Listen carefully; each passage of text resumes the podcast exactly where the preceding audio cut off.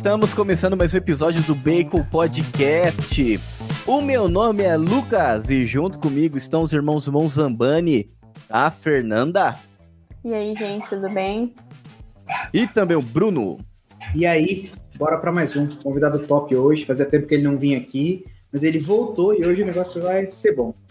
Exatamente, fazia um tempão mesmo, a gente estava conversando aqui nos bastidores, né? Mas antes de entrar, deixa eu chamar ele aqui. Doutor Rubens Rebouça, seja bem-vindo. Ou Rubinho, né? A gente aprendeu com a sua esposa a chamar você de Rubinho. Seja bem-vindo novamente ao Bacon Podcast. Obrigado, pessoal, pelo convite mais uma vez, né? Faz. A gente estava vendo, mas faz 100 episódios, né? Que eu apareci por aqui. e mais de 100, 101, né? E hoje volto É. mais uma vez. Para mim é uma honra. É, mais uma vez esse convite e fiquei muito feliz aqui de aceitar e a gente conversar um pouco. Não, pra nós é uma alegria. E eu fiquei pensando, meu Deus, onde é que eu tava com a cabeça? Que eu esperei tanto episódio assim pra chamar ele de novo. é, a gente, desculpa, tá bom, é, doutor? É. A gente Não, com a cara, cabeça aqui Pode chamar de Rubinho mesmo, se quiser. Tá bom, então. Eu Então é isso aí. mudado meu nome aqui, né? Mas aí eu não me toquei. Tá certo, então, Rubinho, seja bem-vindo novamente a esse podcast, tá bom? Mais que faz tempo que a última vez que você passou por aqui, sinta-se em casa, tá bom? Queremos te trazer aqui mais vezes, sem esperar 100 episódios, né? Pelo amor de Deus. Por favor. E faz tempo, mas os dois temas são temas espetaculares. Então a gente vai ter que chamar mais vezes, porque se os temas forem sempre bons assim, não tem como ficar esperando tanto, não. Exato. É, então, só falando aqui desse outro episódio que ele participou, foi o episódio 57, Bioética e Manipulação da Vida. Ficção? É ficção mesmo, será? Então, foi ali em- no dia 19 de agosto de 2021, né? Então, o episódio 57. E esse é o episódio 158. Então, por pouco, 100 episódios para ele estar aqui novamente, né? Então, 101 episódios. Bom, então, Rubinho, por favor, se apresente, né? Já tem tanto tempo que você veio aqui, então vou pedir pra você se apresentar de novo. Aí, onde o pessoal pode te encontrar, o seu trabalho, por favor. Beleza. E pessoal, tudo bom com vocês? Meu nome é Rubens Rebouças, né? Todo mundo mais que me conhece me chama de Rubinho, mas vocês chamem como quiserem. É, eu sou médico, sou casado com a Marília, que esteve aqui também recentemente. É, eu. Olha, agora melhorou, porque eu fechei o computador e a luz veio bem na minha cara aqui. Eu tenho 35 anos, Moro, eu sou natural de Fortaleza, Ceará, e moro em Juazeiro do Norte, Ceará, na terra do Padre Cícero.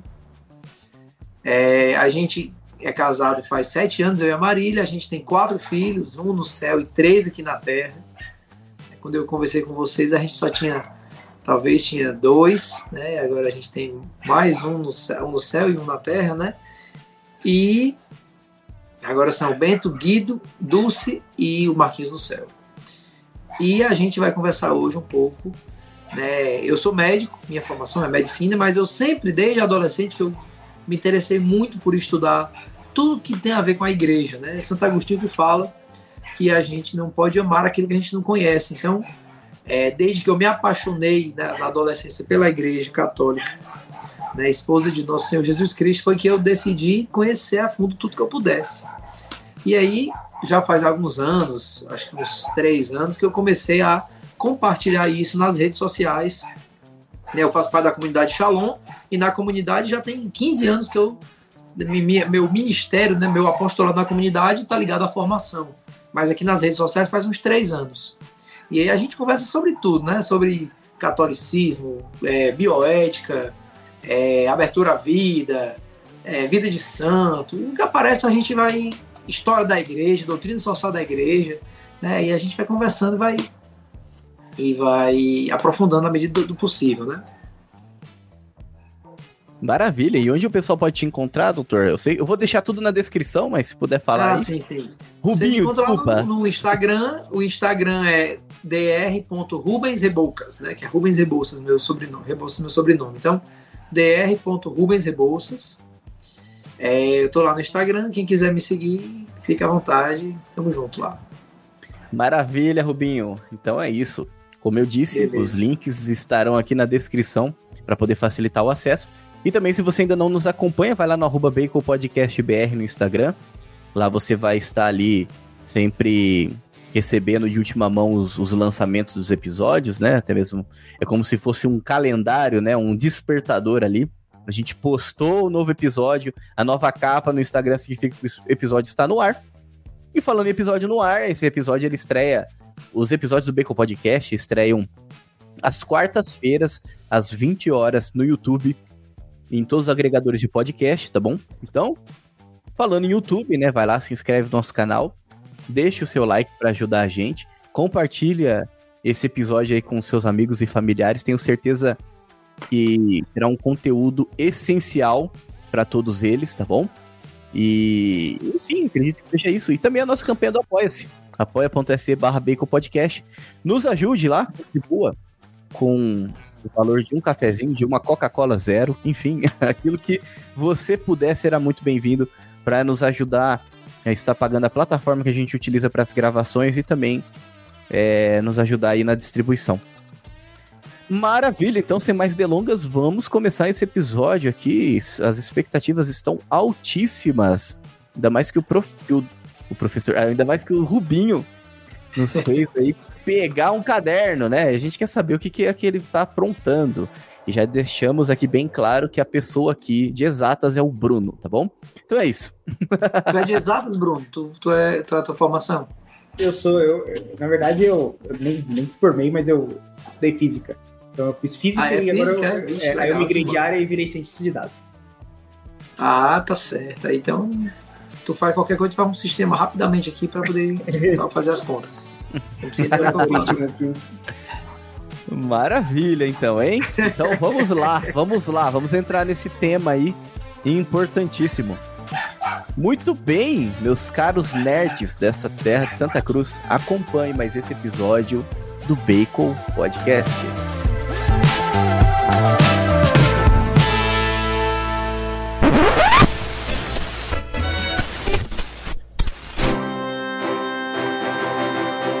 Bacon Podcast.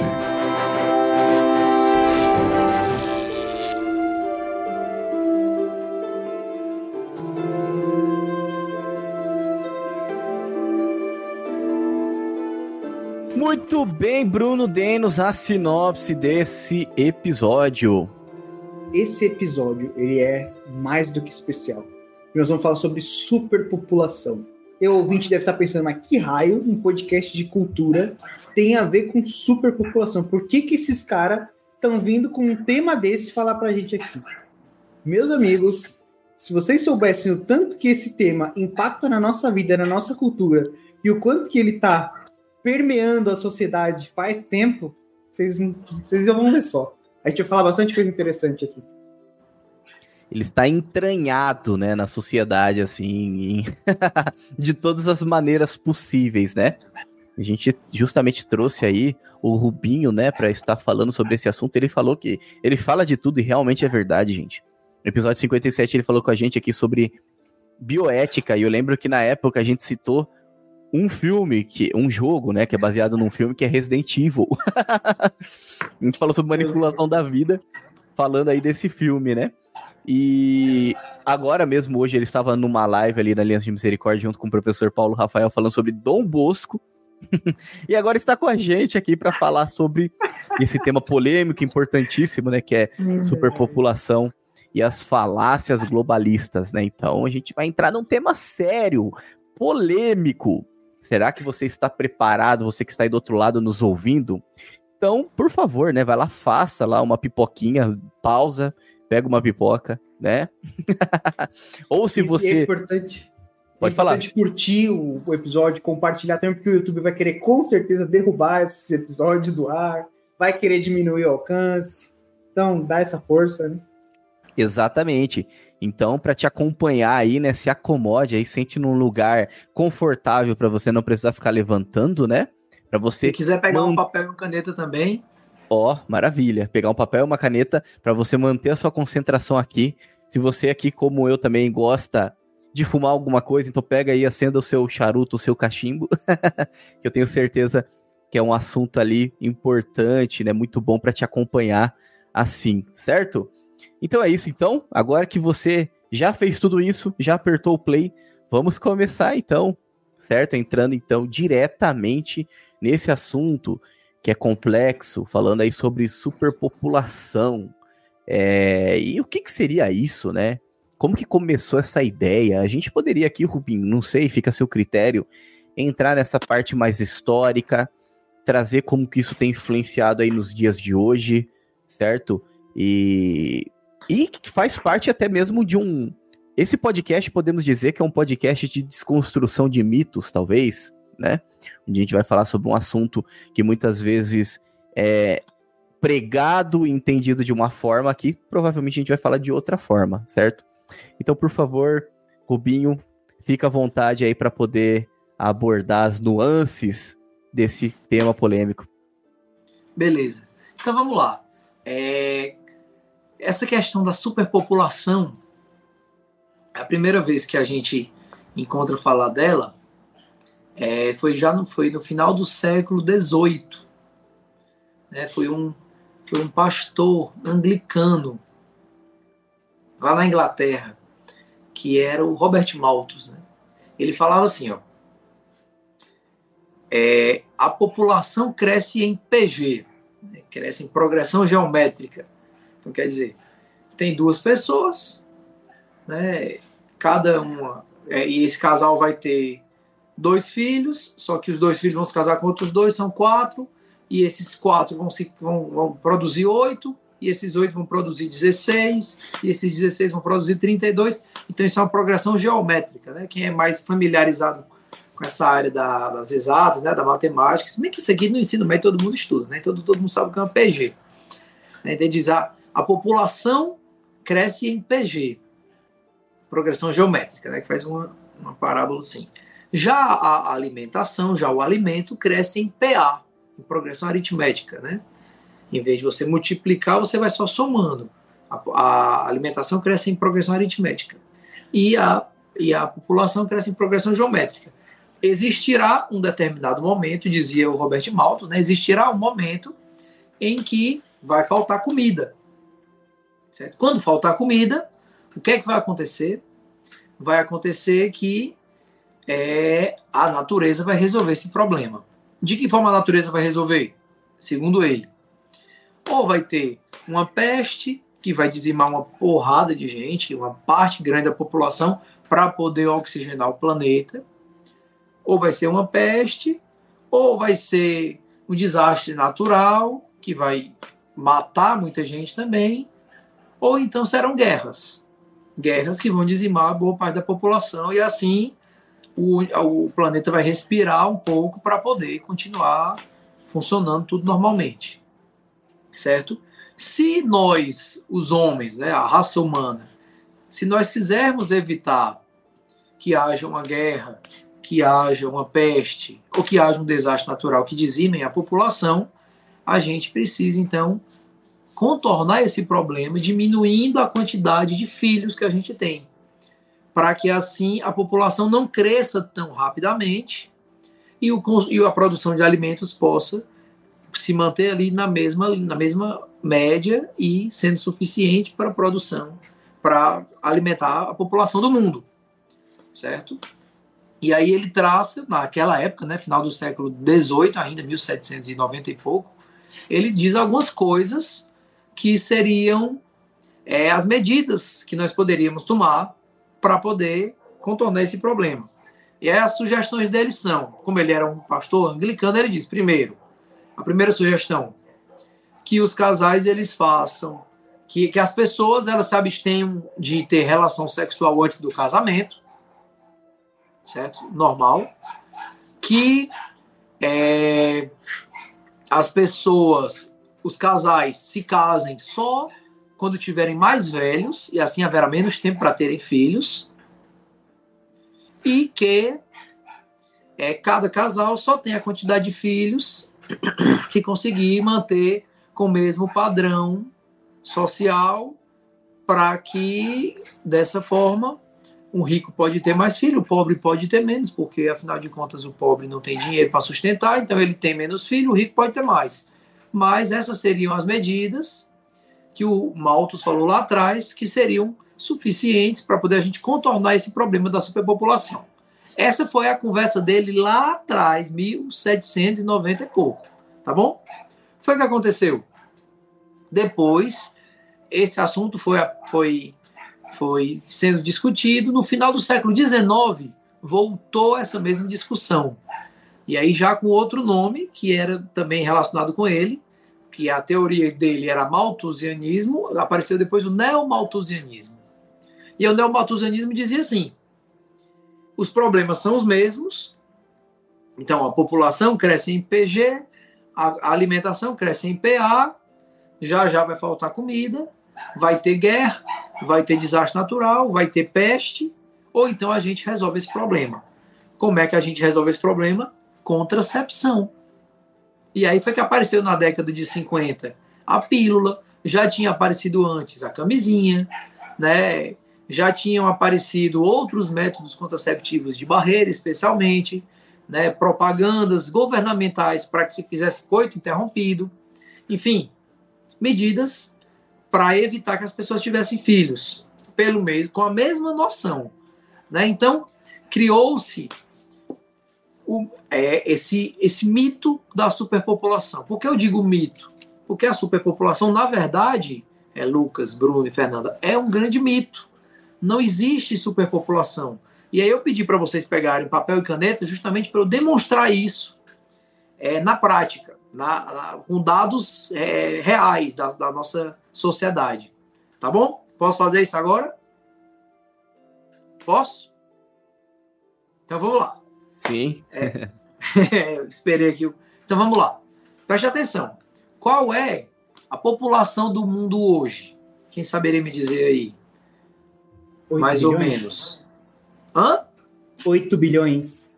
8 bilhões. É, é 7,9 bilhões, mas a gente arredonda para 8 aí para dar um desconto. Uhum. Certo? 8 bilhões. Então, Bruno, pega aí o teu o teu, lá, teu caderno aí e aí vamos fazer a seguinte suposição.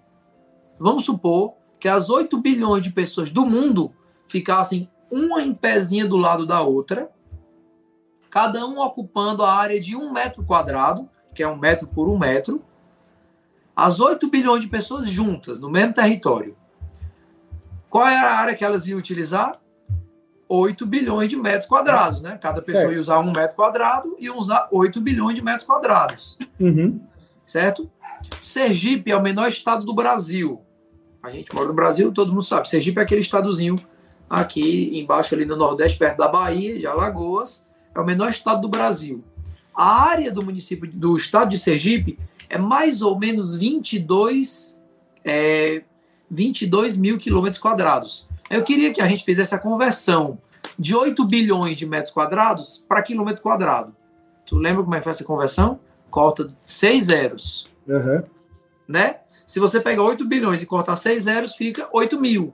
Uhum. Então, 8 bilhões de pessoas, cada um em um metro quadrado de área, significa 8 bilhões de metros quadrados, que significa 8 mil quilômetros quadrados. Uhum. Então, todas as pessoas do mundo caberiam uma em pezinha do lado da outra em Sergipe. Ocupariam 8, 8 mil quilômetros quadrados, só que Sergipe tem 22. Então elas usariam mais ou menos um terço de Sergipe.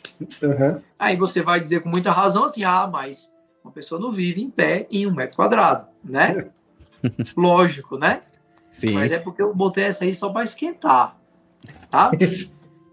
então vamos fazer o seguinte: vamos pegar as 8 bilhões de pessoas do mundo e vamos dividir em famílias, certo? Dividir em famílias de quatro pessoas em média. Uhum. pai, a mãe e dois filhos, certo? É uma, é uma, é uma estimativa, dois filhos, menor do que a estima, do que a, a média necessária de filhos para você manter a sociedade. Para você manter a sua, a, a sua sociedade é, funcionando, digamos assim, viva, com vitalidade, a média de filhos por casal deve ser maior do que 2,2.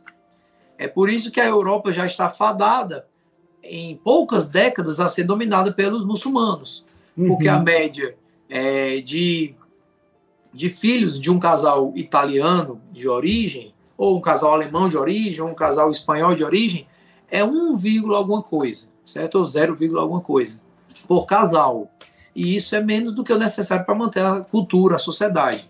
Então, como os muçulmanos têm uma média mais alta, então eles acabam que vão dominar aquela, aquela sociedade lá. Né? Daqui a poucas décadas, a Europa será muçulmana sem, sem dar um tiro, certo? Eles vão dominar. Mas vamos fazer de conta, então, que cada família tem dois filhos, que é o mínimo uhum. ali, razoável. E aí a gente divide famílias de quatro pessoas. Se eu tenho 8 bilhões de pessoas, quantas famílias eu vou ter, Bruno? 2 bilhões. 2 bilhões de famílias. Ok. Tá? E aí, o que é que eu vou fazer para cada família dessa? Eu vou dar um imóvel, uma casa própria. E essa, e essa casa própria terá 100 metros quadrados. É uma casa boa, pequena ou grande? Depende de onde você está. Em São Paulo é enorme. É, é uma média razoável, né? De, aqui onde eu moro, as casas são maiores. Assim, eu moro numa casa maior porque eu moro num, num, num sítio, né? Então é uma casa com renda, não sei o quê. Mas, mesmo aqui na vila, que tem aqui pertinho, as casas são menores do que 100 metros quadrados. Certo? Uhum. É, mas 100 metros quadrados é uma casa razoável, não é isso? Sim. Sim. E aí eu vou dar uma casa de 100 metros quadrados para cada família do mundo. Uhum. Certo? certo? Então são 2 bilhões de famílias, cada uma com uma casa de 100 metros quadrados. Uhum. Quantos metros quadrados eu vou usar aí? 200 bilhões de metros quadrados. Isso. E agora eu vou converter em quilômetros quadrados. Vai dar quanto? Vai dar 200 mil. 200 mil quilômetros quadrados. Qual, qual é a área do estado de São Paulo? Não tenho ideia. 248 mil quilômetros quadrados. Cabe no estado de São Paulo. Então, toda a população do mundo, cada família numa casa de 100 metros quadrados, caberiam no estado de São Paulo, e eu não estou considerando prédio. Né? Porque um prédio cabe 20 ou mais. Uhum. Né? Mas eu não estou é. considerando é. prédio. Estou considerando todo mundo morando em casa plana. Uhum. E a população do mundo inteiro morando em casas de 100 metros quadrados cabe no estado de São Paulo. E aí, uma parte de São Paulo, 20% ainda fica vazia. O resto do, do, do, Sudeste, aí, Rio de Janeiro, Minas Gerais, Espírito Santo, fica todo vazio. O resto do Brasil fica inteiro vazio. América do Sul toda vazia, Estados Unidos vazio, Europa vazia, África vazia, Ásia vazia, Oceania vazia, o mundo inteiro fica deserto. E todo mundo morando em casa de 100 metros quadrados lá em São Paulo. Binho, mas tudo bem, mas você não está considerando pista, não está considerando fábrica, não está considerando hospital, escola. Então vamos fazer o seguinte: como eu não tenho como considerar tudo isso, eu vou pegar cada família dessa, de quatro pessoas, que também é uma estimativa razoável, porque, por exemplo, aqui em casa já são cinco. Né? Não sei na casa de vocês, mas se ainda não é, vocês são casados há pouco tempo, daqui a pouco vão ser mais de quatro também. Né? Se já não é, não sei.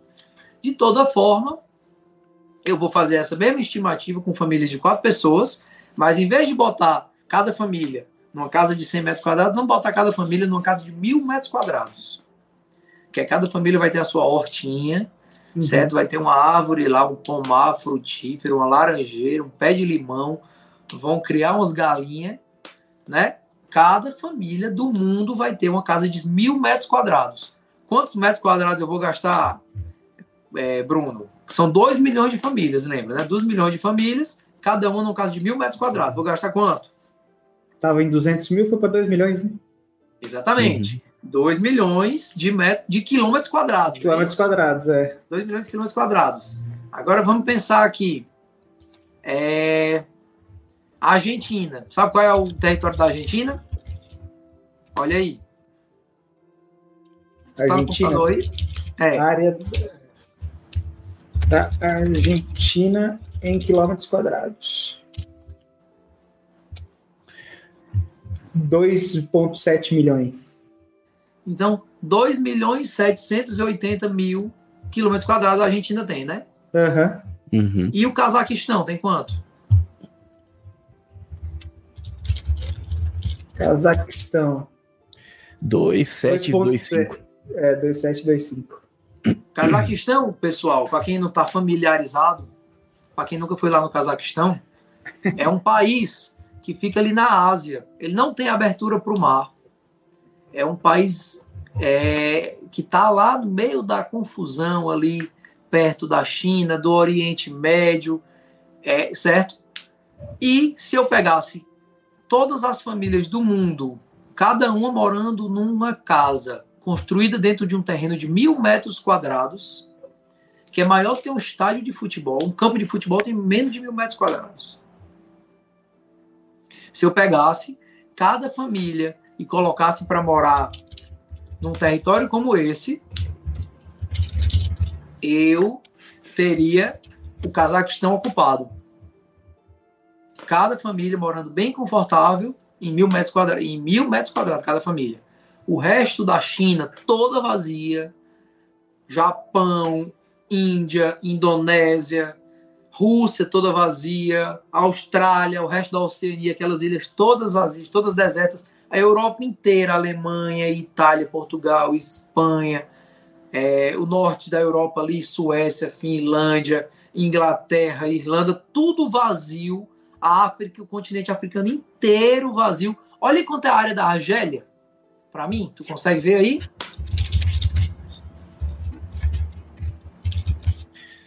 Dois milhões trezentos Cabe na Argélia, não cabe? O mundo todo, a população inteira. Cabe. Eu podia botar, uhum. então, tirar do Cazaquistão, que o Cazaquistão é um pouco maior, estava sobrando espaço, botar para a Argélia.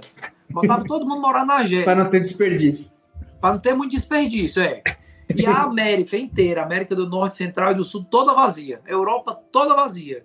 A África quase toda vazia. Do, do meio para baixo, tudo vazio, só a Argélia, né? De onde tem o nosso grande santo, o maior santo argelino que já existiu.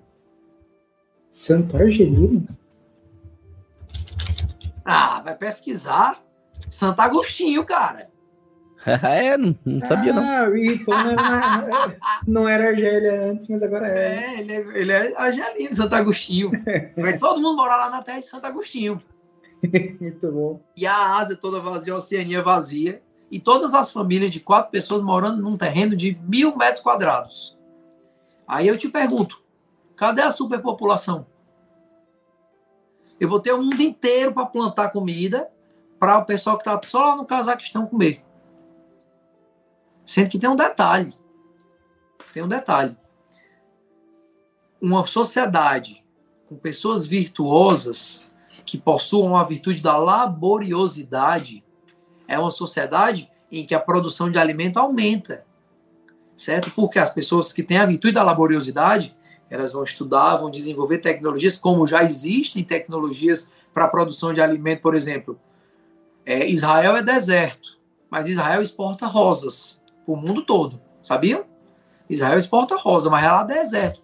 O Japão é péssimo, é, o terreno do Japão é fertilidade zero, mas ele produz verduras, ele é quase autossuficiente em leguminosas, verduras, por quê? Porque eles desenvolveram uma tecnologia para produzir alimento naquele terreno, que é um terreno difícil, é um terreno é, que não é tão, tão, é, tão rico em nutrientes, enfim. Então, uma sociedade com pessoas virtuosas, que tivesse todo mundo morando lá no Cazaquistão, não teria dificuldade em produzir alimento para a população inteira. Né? Eu poderia aumentar aqui em vez de morar em mil metros quadrados, vai morar em dois mil metros quadrados. Aí ia ficar uma, a metade lá na Argentina e a metade lá no Cazaquistão. E se fossem 3 mil metros quadrados, ia ficar um pedacinho na Argentina, um pedacinho no Cazaquistão e um pedacinho lá na, na Argélia. E eu posso ir aumentando aqui, aumentando, aumentando. Ah, Rubinho, mas você não está considerando rios, não está considerando é, montanhas, não está considerando desertos, florestas, certo? Mas isso aí não não a conta você pode botar o que você quiser que essa conta não vai fechar para poder a gente concluir que existe de fato uma superpopulação, porque de fato não existe, certo? Isso é um grande mito. Na época do Malthus era muito mais ainda, né? Na década de 60, qual era a música do Brasil na década de 70? 90 milhões em ação para frente Brasil, não era assim? Ah, a sim. população do Brasil hoje é quanto? 200 milhões, né? Naquela época era uhum. metade, metade. Era 90. E mesmo assim o pessoal dizia, meu Deus, a superpopulação está acabando com o mundo. Cara, chegou num ponto que nos Estados Unidos, 60% das mulheres a partir dos 18 anos possui DIU ou toma anticoncepcional de forma contínua, certo? E essa mentalidade contraceptiva, ela entrou na sociedade, primeiro entrou na, no, na sociedade protestante, né? entrou no paganismo e entrou no catolicismo, certo? E hoje as pessoas dizem com todas as letras, não dá para ter filho, já tem muita gente no mundo, tem muita gente morrendo de fome no mundo. Só que as pessoas estão morrendo de fome no mundo não é porque não tem espaço para fazer comida para elas, não. Não é porque tem muita gente e está faltando água, nutriente, não. Não é nada disso. Certo? Isso é um grande mito. O mito da superpopulação. Então, pronto. Eu acho que com isso aqui a gente levou uns cinco minutos e desmistificou a superpopulação. Não existe mais essa, essa teoria não se sustenta em cinco minutos, conversando com qualquer pessoa razoável. Né? Mas a superpopulação, o mito da superpopulação, ele avança na sociedade e ele entra dentro da igreja, ele entra dentro das famílias, das pessoas é, de, de boa fé, né? e ele acaba minando né? a, a, a motivação daquelas famílias de serem famílias numerosas né, ele acaba minando ali é, o, o, progresso da sociedade, porque a sociedade ela será, ela vai progredir na medida em que eu estava falando isso mais cedo, na medida em que aparecerem sábios de meditação profunda. É isso que o Concílio Vaticano dizia que, que o objetivo do Vaticano II era que a, era que a igreja voltasse a produzir, voltasse a ter sábios de meditação profunda.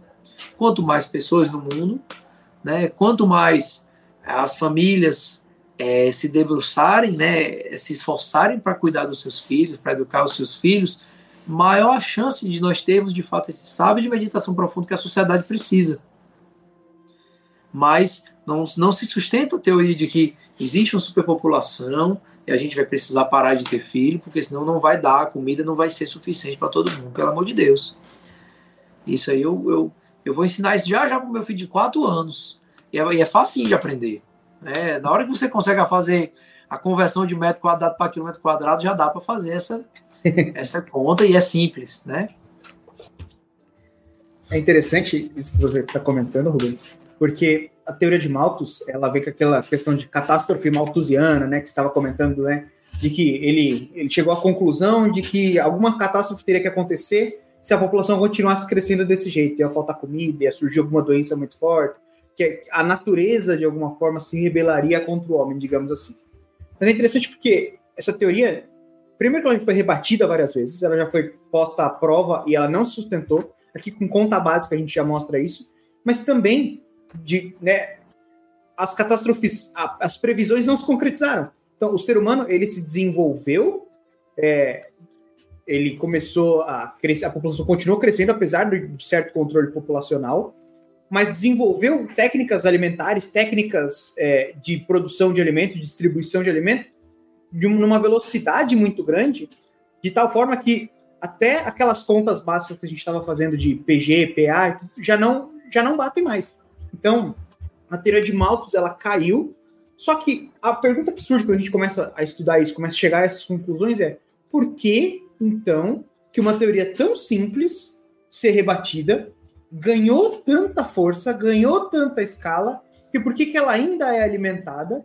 Muitas vezes ela é transformada em, ah, não vai ter, a população não vai faltar espaço, não vai faltar alimento, mas vai destruir a natureza, vai causar um aquecimento global. Por que que, por que, né, que, que ainda existem falácias, existem é, argumentos que corroboram uma teoria tão fraca que não se sustenta e que já foi rebatida pouco tempo depois que surgiu, né? Essas perguntas começam a surgir. Isso é. Eu, hoje eu estava. É, hoje mais cedo eu estava olhando meu Instagram e eu fiz um post falando sobre o método Billings. Uhum. E aí é, uma pessoa comentou assim: no meu postinho, no posto de saúde, as pessoas desacreditam do método Billings e as enfermeiras nunca nem ouviram falar no método Billings. Aí eu ainda vou responder, já já vou fazer um vídeo sobre, sobre respondendo essa, essa, essa pessoa, mas a, a resposta é simples, ó. Se eu propago o método Billings como método natural, se eu propago a abertura à vida, é, a indústria farmacêutica não ganha nada com isso.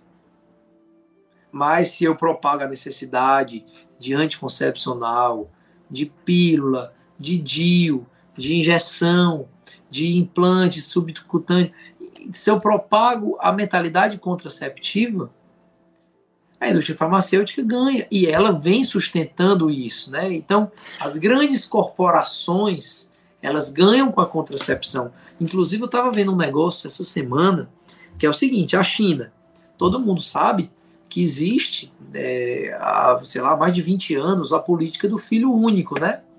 4-2-1 a política do filho único, né?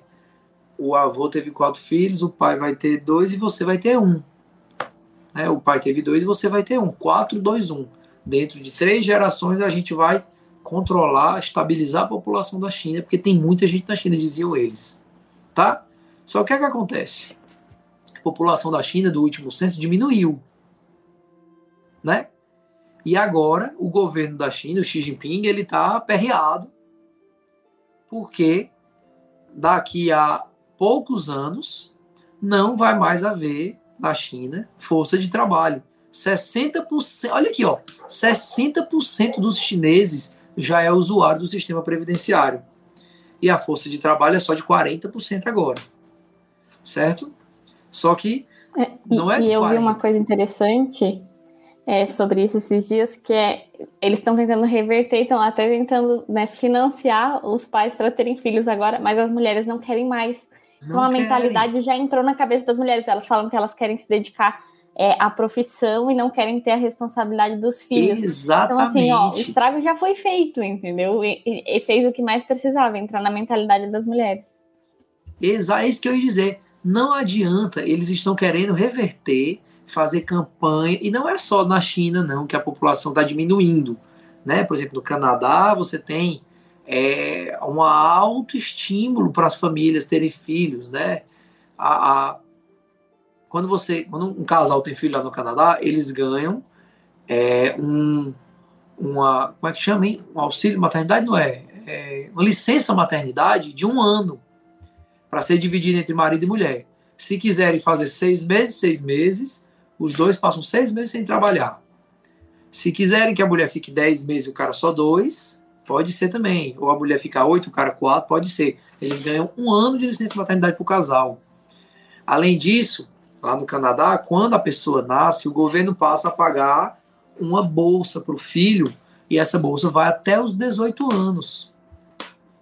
É, a, eu tenho amigos que moram no Canadá, eu tenho uma irmã que mora no Canadá, e ela ficava perguntando pra gente quanto é um pacote de fralda aí. A gente falava, é tanto, quanto é o shampoo tal, é tanto. E depois aqui a gente vai lá e pega. Num, num, tipo como se fosse num, num, num, departamento do governo. Estimulando os casais a terem filhos. Pensa que o pessoal quer ter filho? Quer não ter filho. Sabe por quê? Porque eles dizem que o filho atrapalha a mulher no mercado de trabalho. Né? E tem um livro, que eu até estava dando aula sobre ele hoje, mais cedo, que ele dizia o seguinte, ó, o nome do livro, eu nem, eu nem sei dizer o nome do livro, tão grande que é. É assim, ó, como as corporações globais... Deixa eu pegar aqui. Espera aí. Como as corporações globais querem moldar o homem, as escolas, querem usar a escola para moldar o homem para o mercado. É um negócio assim. Espera aí.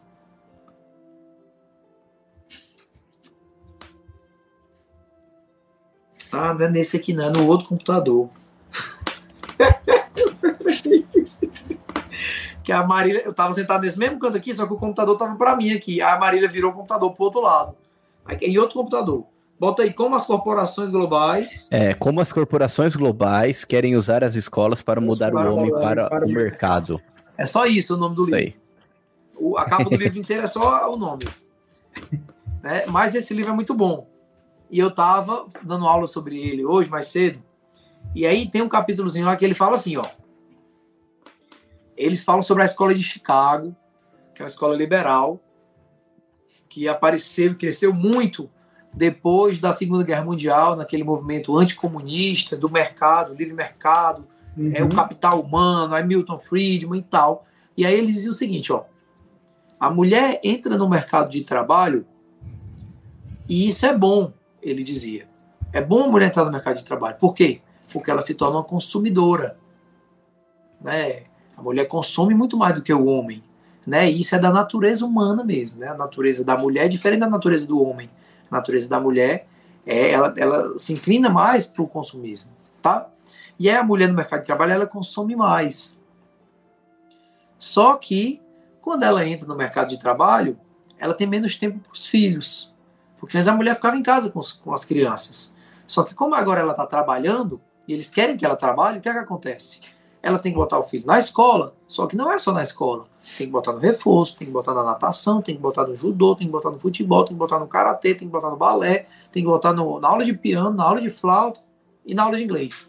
Por quê? Porque precisa ocupar o tempo daquela criança, já que a mãe está trabalhando. E aí o que é que acontece com o custo por filho? Aumenta. Uhum. Quando aumenta o custo por filho, o que é que os casais acabam decidindo? Menos, filhos. Sim. O filho está muito caro. Né? A gente escuta tanto isso, né? Um filho está muito caro. Né?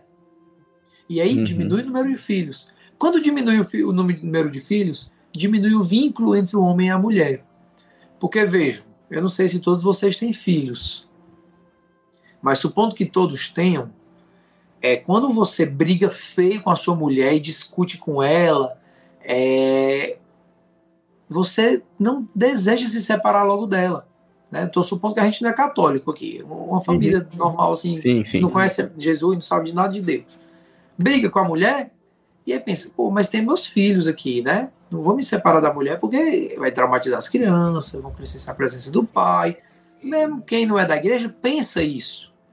Então, é, existe o filho, ele é um vínculo entre o homem e a mulher, que mesmo que se separem, o vínculo não desaparece, esse vínculo não desaparece, tá? Mas se não tem filhos, aumenta o número de divórcios, né?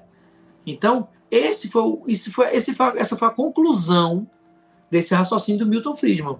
Mulher no mercado de trabalho, show de bola. Só que mulher no mercado de trabalho aumenta o custo do filho, diminui o número de filhos, aumenta o número de divórcios. Certo? Isso é uma relação direta. Só que eles não percebem isso.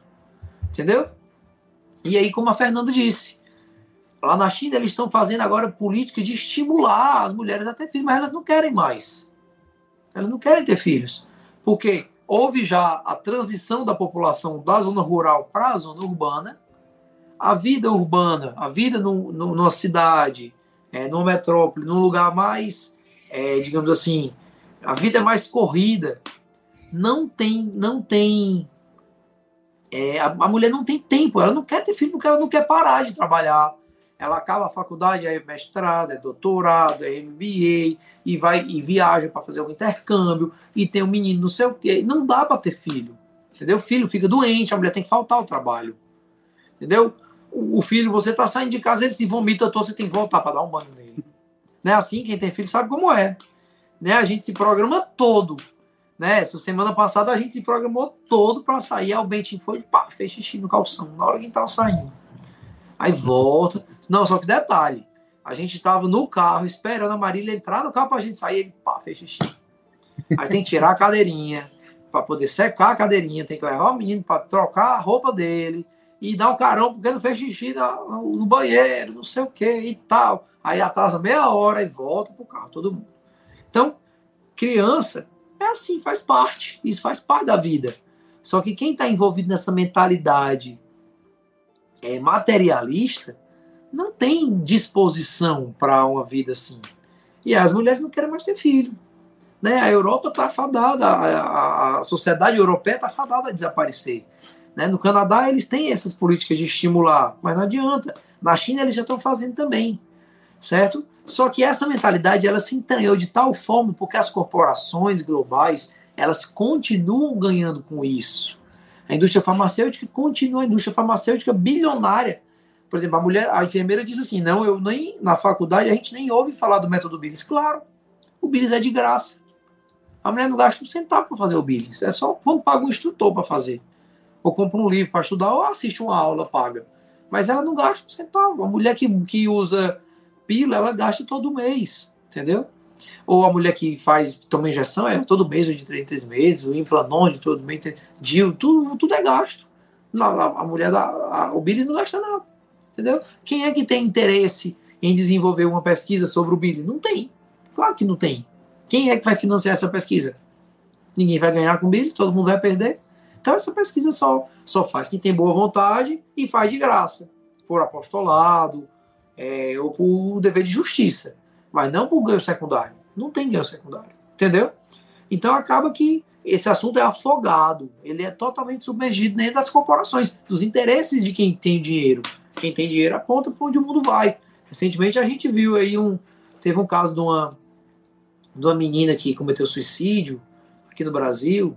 Sim. Agora na, na véspera de Natal. Envolvia lá o, o choquei, né? É, é Exatamente. Isso. E aí foi, apareceu que existe uma empresa de comunicação que praticamente o que ela disser, todo mundo vai acreditar, porque são é, centenas de perfis que têm um alcance gigante reproduzindo aquilo ali, seja verdade, seja mentira, não importa. Na hora que ele falar lá, daqui a meia hora, todo mundo no Brasil já acredita naquilo.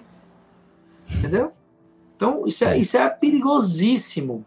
É por isso que é importante esse, esse, esse Bacon Podcast aqui. Eu sou fã de vocês. Porque isso tem que acontecer, tem que quebrar esse, esse, esse monopólio da informação, entendeu? Poxa, que bom se as pessoas aprendessem a, a, a desmistificar a superpopulação, não é assim. Né? Isso é tão simples, não é difícil. É só o, o chegar lá. Né? E, é, e é interessante isso que você está falando, porque aqui o, o, o, exemplo mais óbvio é da indústria farmacêutica, né? Sobre essa questão da, da superpopulação, de disseminar esse tipo de informação, de disseminar esse tipo de, de teoria, enfim, de, de método científico. Só que se a gente parar para analisar, não é só isso, né? Porque a sociedade, quanto mais ela tiver envolvida com o mercado de trabalho, com as compras, mais materialista ela tiver, mais esses caras ganham. Só que para a sociedade desenvolver isso, de ter menos filhos, estar menos em casa. Então, é, no final das contas, você é, atuar né, nessa questão da superpopulação, você está colocando mais pessoas no mercado de trabalho, né, que não vão ficar em casa e está fazendo com que elas consumam mais, que elas precisem ganhar mais dinheiro para, se tiver filhos, manter esses custos altos de filhos. Então, você vai ter filhos, mas você vai ter poucos filhos. Então, não fala para não ter nada, para ter pouco. Para os filhos serem caros, estarem na escola. Então, tudo se torna um mercado, tudo se torna consumo, tudo se torna né, é, um gasto ou um trabalho, ou aí você incentiva a querer né, cada vez mais a carreira, querer cada vez mais crescer numa profissão, querer cada vez mais. E não estou dizendo que ter uma boa profissão é ruim, estou querendo dizer assim que esse não é o foco da sua vida. O foco da nossa vida, o trabalho, ele é um meio. O fim da nossa vida não é o trabalho, não é uma realização profissional, não é ganhar dinheiro, não é crescer materialmente. E aí as pessoas vão querendo não ter trabalho, porque aí, a hora que você experimenta o material, você experimenta o consumo, você experimenta o conforto, né? A, a nossa a nossa concupiscência, ela olha aquilo lá e já fica feliz da vida. Fala, nossa, é isso que eu quero. Eu não quero esforço, eu não quero trabalho, eu não quero ter que me dedicar. E aí, isso vai se tornando cultural. Então, Exato. o materialismo alimenta a baixeza da alma humana e a baixeza da alma humana alimenta o consumismo. E quem está ganhando uhum. com isso? O dono do dinheiro, o dono da empresa, o dono do material. Então, Sim. É, é muito, é muito bom para né, incentivar esse tipo de coisa. Conscientemente, inconscientemente, não vamos julgar a, né, a, a alma de ninguém que está decidindo essas coisas. Se ele sabe a maldade que está fazendo ou não, não é o caso, mas que é uma maldade, é uma maldade. Né? É interessante essa, essa perspectiva aí que a gente está analisando, né, a sociedade, que claramente segue essa linha liberal marxista, né, sobre economia familiar, procriação, é, aí entra a questão do materialismo, é, e essa, essas mudanças, né, da, essa decisão de ter menos filhos, é né? uma mudança total aí na, na dinâmica da família e ao mesmo tempo a indústria que nos incentiva a gastar mais, a consumir mais. É, no domingo agora, né, na, é porque assim, a liturgia desse, desse domingo ela foi bem, muito bonita, né? E se não me engano, a, segunda leitura falava sobre o, o esposo, a esposa, né? O homem e a mulher. E na homilia, inclusive lá no mosteiro de São Bento, ali em Vinhedo, o Dom Paulo ele falava sobre a, o homem, né? E ele falou sobre qual que é a, a função do homem. E é interessante porque essa cultura materialista, né, que o Bruno estava falando, ela entrou até mesmo dentro da nossa igreja, né? Até mesmo dentro daqueles que se dizem conservadores e acabam caindo na, nas armadilhas do liberalismo, né? Que é justamente que o homem, qual a função do homem? O homem tem que trabalhar e tem que enriquecer e trazer dinheiro para casa. Essa é a função do homem. Não, a função do homem é cuidar, é cuidar da família, né? E cuidar, claro que envolve o sentido financeiro, porque tem que pagar as contas. é um meio. Mas é um meio, é um meio, não é só isso. E a gente a gente tá cansado de ouvir pessoas do nosso meio mesmo, pessoas ali que são católicas, pessoas até mesmo que vivem o catolicismo, não são só católicos de BGE, que falam que o homem tem que enriquecer, que o homem tem que trazer dinheiro e tal. E não é por aí, né? E a gente acaba caindo nessa mesma armadilha. E vocês entraram nesse assunto, eu queria até puxar a questão que, assim, a gente não tá falando também contra o trabalho, né? Igual vocês cansaram de dizer aqui que é um meio, né? Um meio, enfim. E a gente tem que realmente trabalhar. E seria interessante, é, Rubinho, até mesmo falar sobre a questão da laborosidade, a questão da virtude do trabalho, como isso também está inteiramente ali ligado também ao casamento, à abertura à vida. Mas seria legal, assim, dar uma, uma pincelada Perfeito. nessa questão da virtude do trabalho, né? Para que, que serve o trabalho? Não é simplesmente consumismo, não é simplesmente para, enfim, eu tenho que enriquecer, eu tenho que trazer dinheiro para minha casa. Não, ele tem uma função também, né? Quem quer, quem quer aprender mais sobre o trabalho, eu recomendo dois documentos da igreja. O primeiro é um documento do Papa São João Paulo II, que é o trabalho humano, que é Labora e Exercens. Certo? Vai falar sobre o trabalho, vai falar sobre, o, sobre a relação entre é, o capital e o trabalho. Ele vai quebrar um pouco daquela, daquela, daquela mística é, é, coletivista, né, marxista, mas também vai quebrar todo aquele pensamento do, do, da mão invisível do mercado, né, liberal. É muito bom, um documento bem pequenininho. Você lê ali em uma, duas horinhas, você lê rapidinho. Vale muito a pena a leitura desse documento.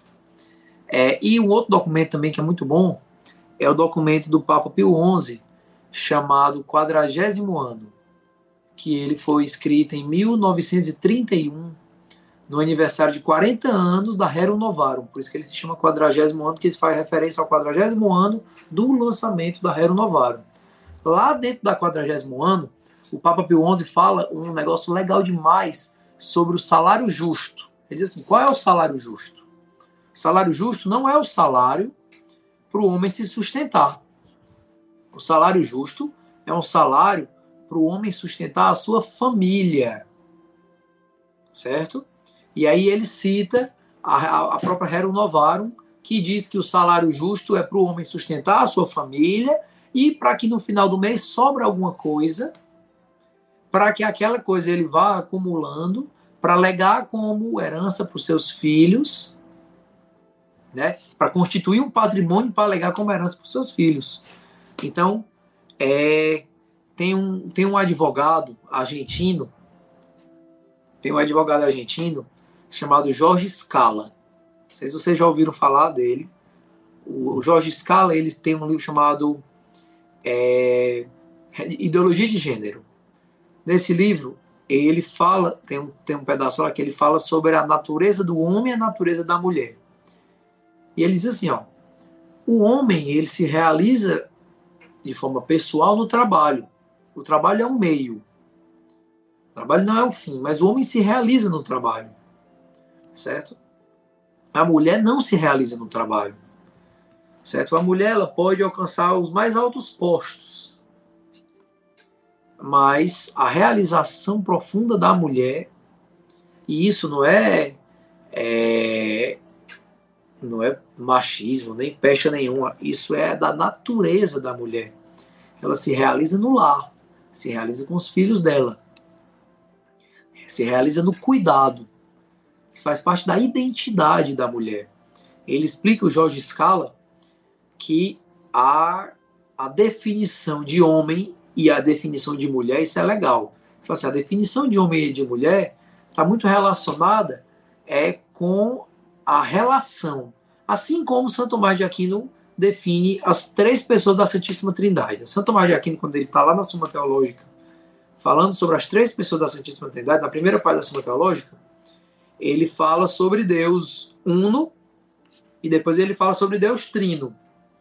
Eles Deus três pessoas. É o Pai, o Filho e o Espírito, né? Por que é que o Pai é Pai? Por que é que ele recebe o nome de Pai? Porque ele é o que gera. O Filho, porque recebe o nome de Filho? Porque ele é o que é gerado pelo Pai. E o Espírito, porque recebe o nome de Espírito? Porque ele é expirado, ele é soprado. De expiração, né? ele, é, ele é expirado, ele é soprado. Assim, é o pneuma, né? É o sopro do Pai e do Filho. Então a identidade das três pessoas da Trindade está exatamente na relação entre elas. Da mesma forma, o Jorge Scala vai dizer que a identidade do homem está na paternidade. Ele é homem porque ele é pai.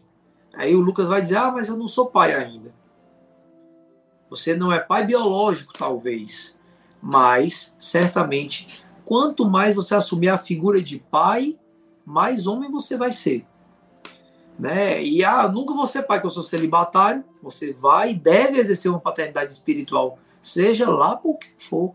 Um padre, da mesma forma. Um homem que vai ser solteiro. Né? A maturidade do homem só se vê na paternidade. Certo? O homem ele amadurece quando ele se torna um pai. Para a mulher é até mais fácil de explicar isso. Para a mulher é mais fácil de explicar isso. Da mesma forma que o homem é homem porque é pai, a mulher é mulher porque é mãe. E ela pode até dizer: Ah, mas eu não sou mãe ainda. A Fernanda não é mãe ainda. Não é mãe biológica. Mas a maturidade está em quando ela assume uma maternidade, mesmo que seja uma maternidade espiritual, certo? Sobre um apostolado que ela exerce, sobre é, um pobre que ela cuida, sobre um, um, uma pessoa, um irmão dela mais novo que ela cuida, não importa. A maternidade a, vai tornando a mulher madura. E isso é tão, tão legal, tão mais fácil de mostrar na mulher, que existe dentro dos graus de desenvolvimento é, é, puberal da mulher, né, da, dos graus de desenvolvimento da puberdade, tem uma escala, que é a escala de Tanner, né? E aí, a menininha, que ela é criança, ela tem, por exemplo, o peito é M1, que não tem peito nenhum, é reto, certo? Quando ela entra na puberdade, vai aumentando, é M2, quando aparece o bruto mamário, M3, quando começa a aparecer a glândula, M4, que é uma mulher adulta, só que ela não chega no ápice do desenvolvimento, que é M5. Sabe quando é que ela chega no ápice do desenvolvimento? Quando ela gera e ela vai amamentar. Aí ela tem uma mama madura. E isso é muito é muito legal isso porque bate exatamente com a explicação que ele dá. A mulher, ela é mulher quando ela é mãe. Ela é uma mulher de verdade, ela ela amadurece, se desenvolve e se, se encontra plenamente na no ser mulher quando ela se torna mãe, né? Então, é, isso, é, isso é muito interessante porque as pessoas, isso se perdeu na sociedade, né? Por exemplo, a mulher lá na China, a Fernanda estava mencionando, ela não quer mais ser mãe, ela não quer mais ser mulher. É preciso que a gente leve de volta aquele, aquele entendimento de que ser mulher é ser mãe. Sim, sim. E, e é importante né, entender isso até mesmo para para a gente compreender também a questão do casamento, a questão da abertura à vida, é, que acaba que são os pontos que são mais atacados aí quando estamos tratando sobre o assunto né, de superpopulação, sobre é, esse tema, né, que, que essas é, o materialismo mesmo, os, o, o, os globalistas, né, digamos assim. Então, quando a gente fala sobre a vida, a gente precisa trazer todos esses elementos, é, porque tudo isso é a base, né? É a base. E se a gente ataca a base, a gente destrói, né? Toda, toda uma estrutura é, que é necessária. Teve uma, uma, pessoa que me perguntou no Instagram recentemente. De vez em quando eu recebo essa pergunta, na verdade. É, eu já recebi várias vezes, mas recentemente eu recebi de novo. A pessoa diz assim, ó. Rubinho, eu vou me casar agora, mas eu não estou pronto ainda para ser mãe. Como é que é o Billis e tal? Aí eu disse, não está pronta para ser mãe, então não está pronta para casar.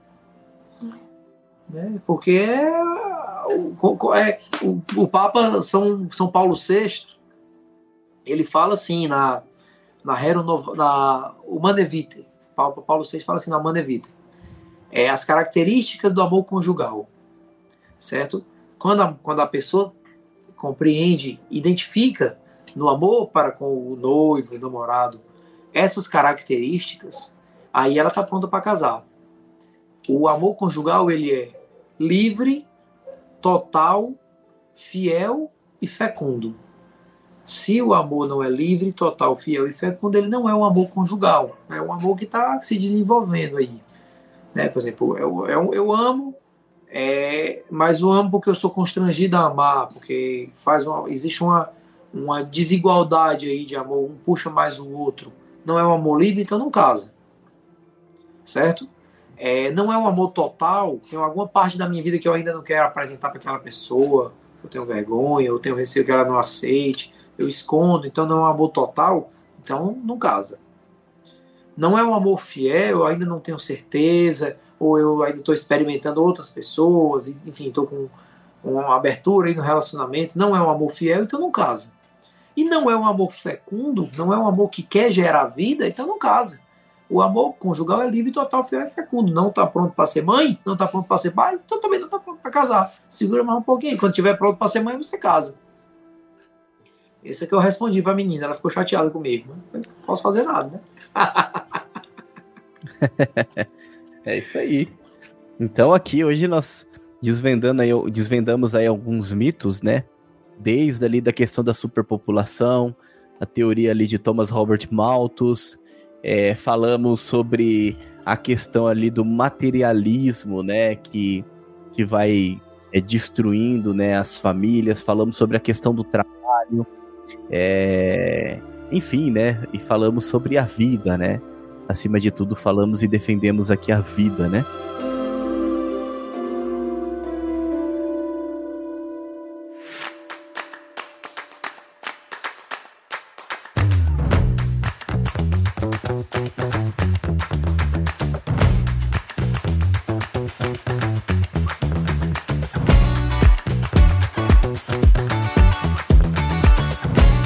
Muito bem, estamos concluindo mais um episódio do Bacon Podcast, onde tivemos a participação especial do Rubinho, Dr. Rubens Rebouças, né? Então, os links estão aqui na descrição para você poder encontrar ele, acompanhar o trabalho dele. Então vai lá, galera, segue ele no Instagram.